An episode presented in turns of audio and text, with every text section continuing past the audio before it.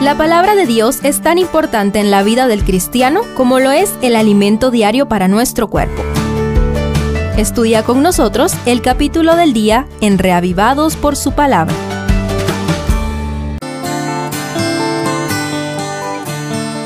Zacarías 3 nos sumerge en la dimensión espiritual de la restauración del remanente de Israel. La riqueza del simbolismo de la visión es impresionante y también las figuras en las que se revela Cristo, el Redentor. Sumerjámonos juntos en las profundidades del amor de Dios.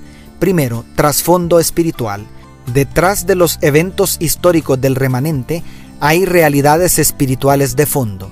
Detrás de la invasión y el exilio babilónico estaba el pecado de Israel y la vindicación de la justicia de Dios.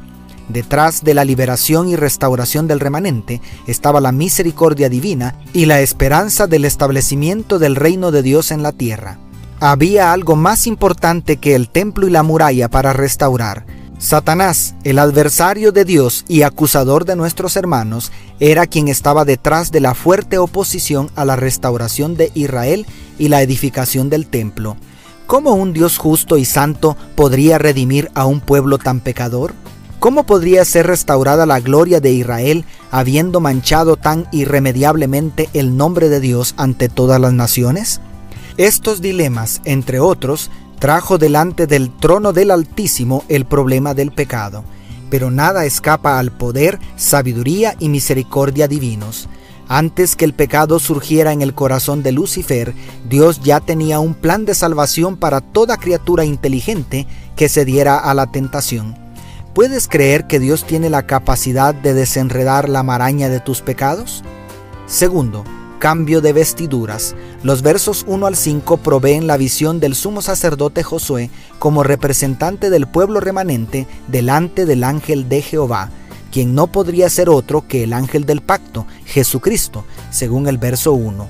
A su derecha estaba Satanás para acusarle, pero el mismísimo Jehová lo reprende diciendo, Jehová te reprenda, Satán, Jehová que ha escogido a Jerusalén te reprenda, declara el verso 2. El dilema del pecado es tan desafiante que las tres divinas personas se involucran plenamente para resolverlo. Pero ¿cómo? Si el que peca merece morir. Josué estaba vestido de vestiduras viles, dice el verso 3, apenas un símbolo de la tremenda vileza del pecado. Pero el ángel de Jehová, el Verbo, quien habría de encarnarse, ordena, quitadle esas vestiduras viles, y luego, dirigiéndose al avergonzado Josué, le dice, Como puedes ver, ya te he liberado de tu culpa, y ahora voy a vestirte con ropas espléndidas, como traduce la última parte del verso 4, la nueva versión internacional. Además, por si fuera poco, en el verso 5 agrega, pongan un turbante limpio sobre su cabeza. Pusieron un turbante limpio sobre su cabeza y lo vistieron de gala, y el ángel de Jehová seguía en pie. Inventamos la expresión teológica justificación por la fe para ponerle un nombre a esto, pero esto no tiene nombre. No bastará la eternidad para adorar al Creador por tan sublime gracia manifestada en Cristo en favor de nosotros los pecadores. Nadie será aceptado en el remanente porque lo merezca. Nadie entrará al reino de los cielos por sus propios méritos. Solo la justicia de Cristo puede cubrir la asquerosa vileza de nuestros pecados. Si puedes creerlo, el perdón y la restauración son todo tuyos. Y tercero, purificación de toda la tierra. Josué representa a todo el remanente, no obstante, Dios asegura la salvación de todos los que decidan echar sus suertes con Él, revelando al Mesías como el siervo y el renuevo de Jehová en el verso 8 y como la roca en el 9. El capítulo termina revelando la gloria de Dios, cerrándole la boca al acusador e invitando al remanente a celebrar la salvación en la tierra nueva. ¿Cómo es posible? Nada es imposible para Dios. La última parte del verso 9 declara, Yo mismo grabaré su inscripción, dice Jehová de los ejércitos, y quitaré en un solo día el pecado de la tierra.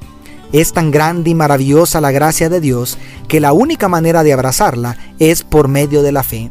Si le crees a Dios, bienvenido al reino. Si estás luchando con tu débil fe, Dile en oración como aquel padre desesperado por su hijo, creo, ayuda a mi incredulidad. Y entonces no solamente serás limpio de tus pecados, sino que además muy pronto estaremos en una tierra nueva donde no habrá ni sombra del pecado. Dios te bendiga, tu pastor y amigo Selvin Sosa.